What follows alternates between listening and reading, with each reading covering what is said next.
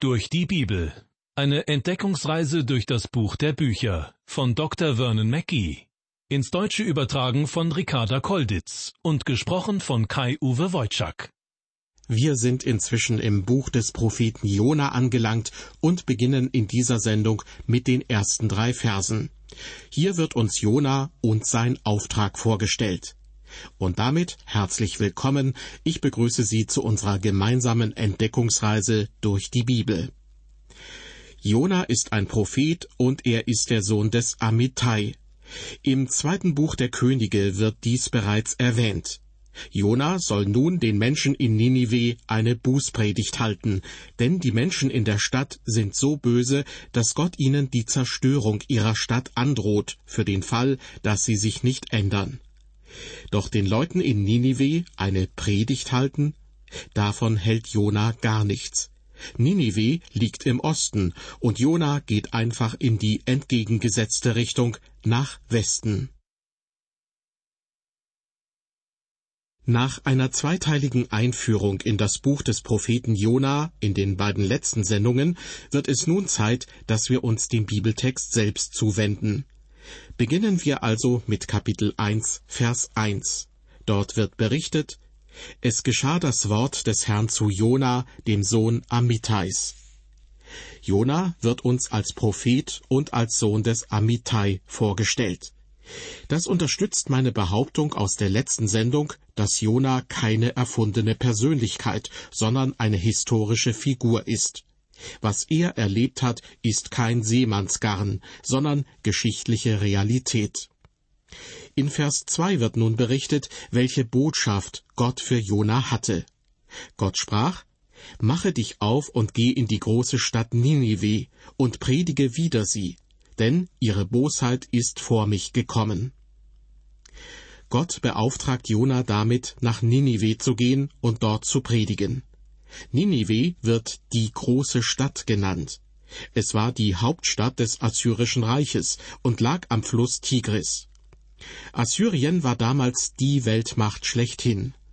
Wir kommen später noch auf die Größe der Stadt zu sprechen, denn sie wird noch zweimal im Jona-Buch betont.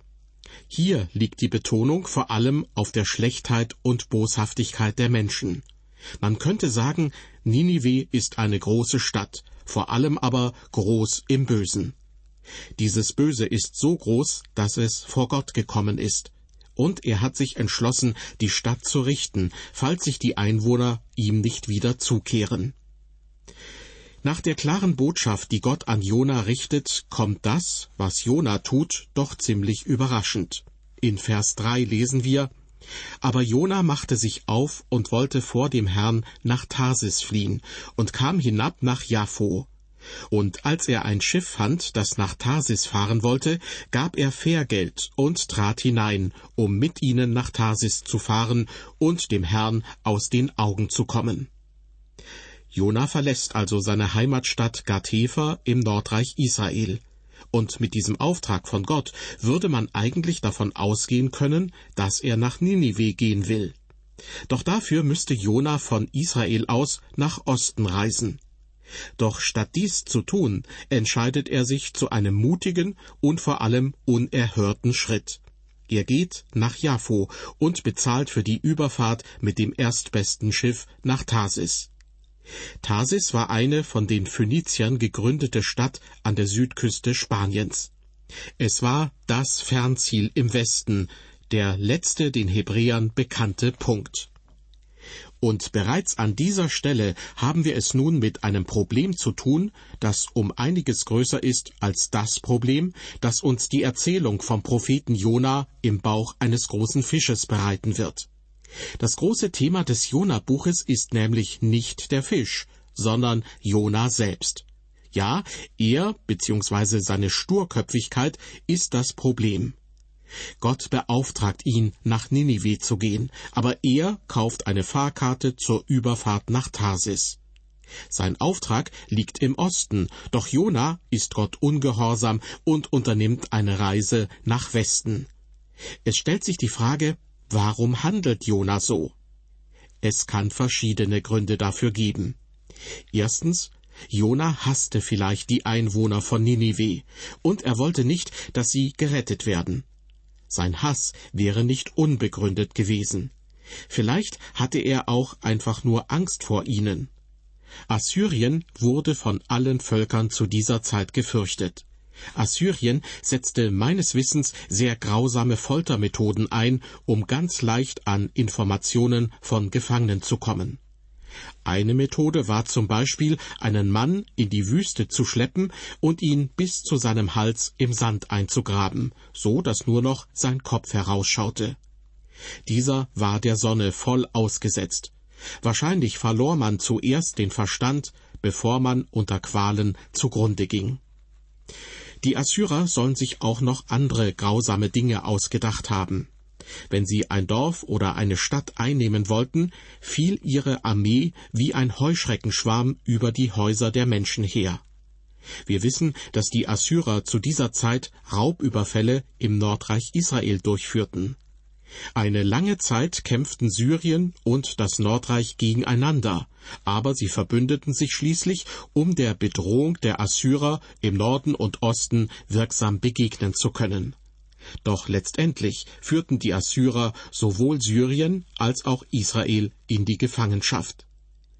Wenn die Assyrer in ein Volk vordrangen, das sie erobern wollten, führten sie oftmals einen Überraschungsangriff auf eine Stadt durch. Vielleicht ging Jona deshalb in die entgegengesetzte Richtung.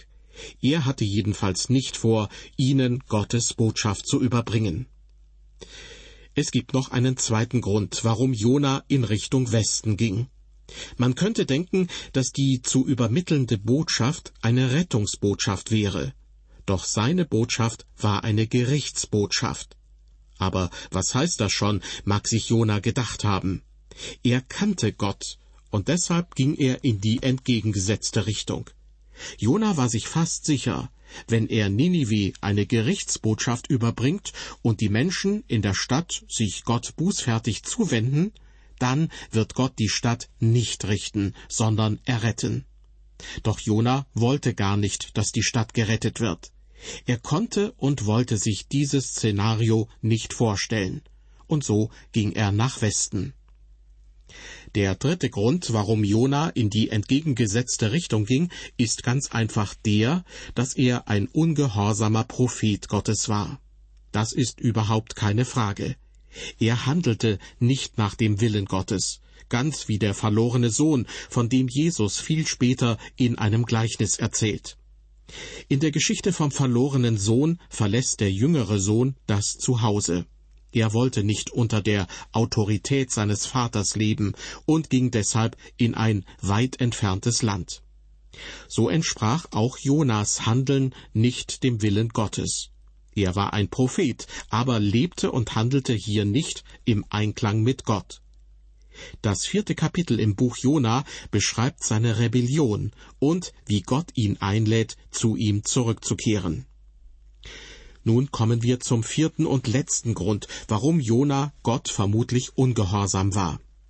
Haben Sie schon einmal bemerkt, dass Gott im Alten Testament seine Boten nie als Missionare in andere Länder sandte? Im Alten Testament war Gottes Methode von Mission das Gegenteil seiner heutigen Methode.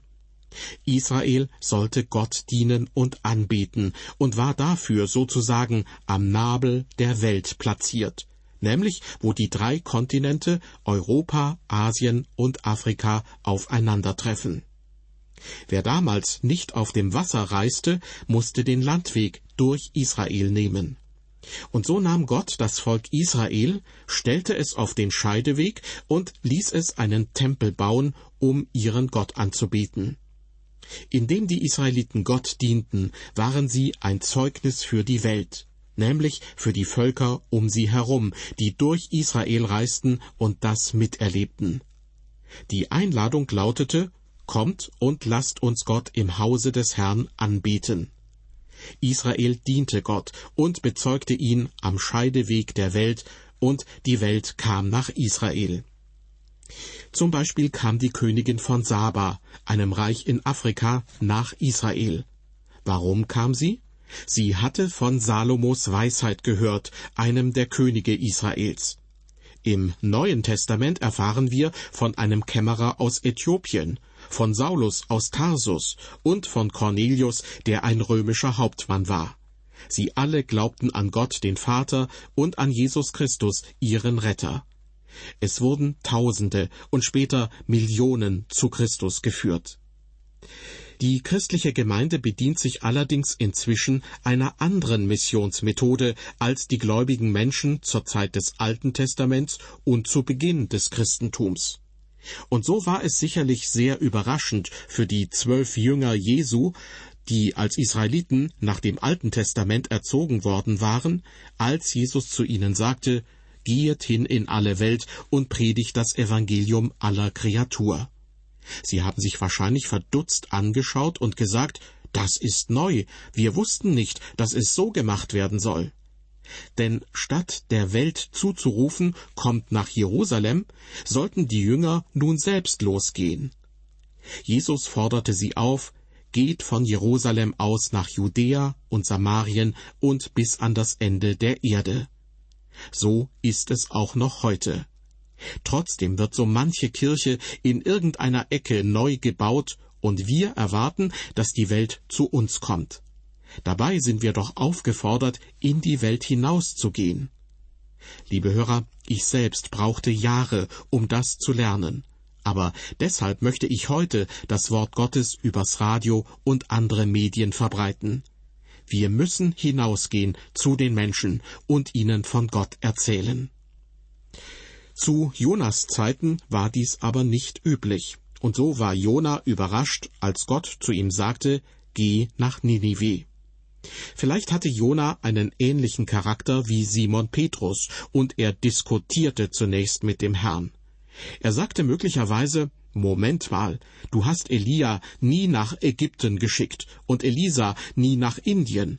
Warum bittest du nun ausgerechnet mich darum, etwas zu tun, was du einem Propheten normalerweise niemals aufträgst? Ich habe in dieser Hinsicht großes Mitleid mit Jona. Er verstand nicht, warum Gott seine Vorgehensweise veränderte. Doch im Jona-Buch wird deutlich, dass Gott auch ein Gott der Heiden ist. Paulus schrieb im Römerbrief Kapitel 3, Vers 29, Ist Gott allein der Gott der Juden? Ist er nicht auch der Gott der Heiden? Ja, gewiss, auch der Heiden. Doch zu Jonas Zeit war das noch unbekannt. Erst nach seinen Erlebnissen in Ninive erkannte Jona, dass Gott auch ein Gott der Heiden ist. Wir hören vom Anfang des Jona-Buches noch einmal Vers 3. Aber Jona machte sich auf und wollte vor dem Herrn nach Tarsis fliehen und kam hinab nach Jaffo. Und als er ein Schiff fand, das nach Tarsis fahren wollte, gab er Fährgeld und trat hinein, um mit ihnen nach Tarsis zu fahren und dem Herrn aus den Augen zu kommen. Tarsis war eine Stadt im Südwesten Spaniens. Diese Region war das westliche Ende der damals in Israel bekannten Welt. Jona versuchte also, so weit wie möglich von Gott wegzukommen. Manchmal sind wir uns ja nicht sicher, ob wir den Willen Gottes richtig verstanden haben. Ja, ich kann auch nicht beurteilen, ob Sie den Willen Gottes richtig verstanden haben und entsprechend danach handeln. Aber eines ist klar, die Tatsache, dass man im Moment vielleicht eine schwierige Zeit durchmacht, ist an sich kein Beweis dafür, dass man nicht entsprechend dem Willen Gottes lebt. Es kann sogar ein begründeter Hinweis darauf sein, dass man ganz und gar den Willen Gottes erfüllt. Mit anderen Worten, wenn in meinem eigenen Leben gerade alles ohne Probleme läuft, sollte ich daraus wieder die Schlussfolgerung ziehen, dass das so ist, weil ich voll und ganz im Gehorsam Gott gegenüber lebe. Noch sollte ich auf die Idee kommen, dass Gott sich von mir zurückgezogen hat und dass deshalb das Leben scheinbar einfacher geworden ist. Solche Mutmaßungen ähneln einem Schilfrohr, das einknickt und das einem in der Zeit einer Krise keinen Halt geben kann. Anders ausgedrückt, wenn wir wissen wollen, ob wir im Einklang mit Gottes Willen leben, sind die äußeren Umstände nicht immer ein sicheres Zeichen. Schauen wir uns Jona noch einmal genau an. Er hört ganz genau Gottes Ruf und Auftrag und geht dann in die entgegengesetzte Richtung. Er handelt definitiv nicht entsprechend dem Willen Gottes. Dennoch geht er nach Jaffo und erlebt dabei offenbar keine Schwierigkeiten. Er findet ein Schiff und kauft ein Ticket. Er betritt das Schiff und legt sich schlafen. Alles ist problemlos und einfach. Natürlich wusste Jona ganz genau, dass er gegen Gottes Willen handelte. Aber wir handeln oft ähnlich und versuchen uns dann womöglich einzureden, dass wir Gottes Willen tun, weil ja alles ganz leicht und problemlos abläuft. Wir stehen, bildlich gesprochen, in der Schlange und wollen ein Ticket kaufen. Doch bei der Person vor uns heißt es dann, alles ist ausverkauft. Wir wollen schon gehen, da klingelt beim Verkäufer das Telefon und zwei Karten werden zurückgegeben. Wir sind glücklich und denken, dann muss die Reise ja doch Gottes Wille sein. Ob Jona das vielleicht auch gedacht hat? Dass er irgendwie doch noch Gottes Willen tut, weil die Reise so problemlos ist? Wie viele Christen denken heute so? Und bei den ersten Schwierigkeiten heißt es manchmal, ich handle wohl nicht dem Willen Gottes entsprechend. Umgekehrt, wenn alles leicht und problemlos funktioniert, heißt es, ich mache offenbar das, was Gott von mir will. Doch ich bin der Meinung, dass gerade aufkommende Probleme häufig davon zeugen, dass es für Satan ungemütlich wird, weil man nun im Glauben wächst und Gott bezeugt. In meinem Dienst ist es mir immer wieder so ergangen. Nur weil Sie gerade Probleme haben, heißt das nicht, dass Sie nicht entsprechend dem Willen Gottes handeln. Bei Jona schien alles eine angenehme Reise zu verheißen. Alles hatte so gut geklappt. Jemand hat es mal das zufällige Auftreten von Umständen genannt. Aber wir wissen, dass Jona in die falsche Richtung geht und Gott ihn zurückbringen muss. Dazu gebraucht Gott dann einen Sturm und einen Fisch. Im Laufe der Jahrhunderte haben die Männer und Frauen Gottes in der Bibel und auch außerhalb der Bibel erlebt, dass nicht immer alles einfach ist. Die Umstände waren nicht immer günstig. Viele Dinge waren ausgesprochen schwierig. So hat mich zum Beispiel die Lebensgeschichte von David Livingston sehr ergriffen. Dieser Mann musste wirklich viel Leid ertragen. Er war ein schottischer Missionar und Afrikaforscher, der versuchte, den Sklavenhandel zu beenden. Wenn ich so wie er durch das dunkle Afrika gegangen wäre und dabei auch nur einige seiner schwierigen Erfahrungen miterlebt hätte, dann hätte ich leicht mit einer sehr andächtigen Stimme sagen können, ich denke, es ist der Wille Gottes, dass wir umkehren und nach Hause gehen. So erlebte auch der Missionar John Patton immer wieder Enttäuschungen. Er lebte auf den neuen Hebriden, einer Inselgruppe im Südpazifik. Er musste täglich Hindernisse überwinden, aber all das war Gottes Führung. Zu diesem Thema lesen wir im Hebräerbrief Kapitel 11 Wieder andere haben Spott und Geißelung erlitten, dazu Fesseln und Gefängnis. Sie sind gesteinigt, zersägt, durch Schwert getötet worden, sie sind umhergezogen in Schafpelzen und Ziegenfällen. Sie haben Mangel, Bedrängnis, Misshandlung erlitten. Sie, deren die Welt nicht wert war, sind umhergeirrt in Wüsten, auf Bergen, in Höhlen und Klüften der Erde. Wir lesen im Hebräerbrief auch, dass einige durch das Schwert des Glaubens entkommen konnten, aber andere Christen durch das Schwert getötet wurden.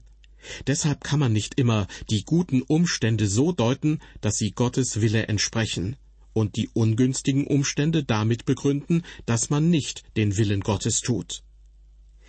Jona ist nun auf dem Schiff, welches in See sticht. Vielleicht steht er erst noch an Deck und beobachtet, wie das Ufer immer kleiner wird. Er freut sich auf eine schöne Reise, und so schläft er dann glücklich ein. Aber er wird es auf seiner Reise nicht leicht haben, denn Gott hat noch immer einen Auftrag für ihn, und dafür muss er in die andere Richtung reisen. Gott beauftragt den Propheten Jona, nach Ninive zu gehen und den Menschen dort eine Bußpredigt zu halten. Wir haben in dieser Sendung einige Gründe gehört, warum Jona vermutlich nicht nach Ninive wollte. Ninive war die Hauptstadt des Assyrischen Reiches, und das gehörte zu den Feinden Israels. Außerdem befürchtete Jona, dass die zu haltende Bußpredigt von den Menschen erhört werden könnte und dass sie womöglich Gottes Rettung erfahren würden. Ja, Jona war rebellisch und lebte nicht immer im Einklang mit Gott. Er konnte sich wahrscheinlich auch kaum mit dem Gedanken anfreunden, dass Gott ihn nicht zum Volk Israel, sondern zu einem fremden Volk gesandt hatte. Jona handelte also gegen Gottes Willen. Doch zunächst schien alles glatt zu laufen. Er geht nach Jaffo, kauft sich ein Ticket und besteigt ein Schiff Richtung Tarsis, einer Stadt im Südwesten Spaniens. Gott lässt Jona zunächst einmal ziehen. Doch dann, und davon wird in der nächsten Sendung die Rede sein, zieht Gott ihn mit Hilfe der Naturgewalten wieder zu sich. Ich verabschiede mich nun von Ihnen, auf Wiederhören und Gottes Segen mit Ihnen.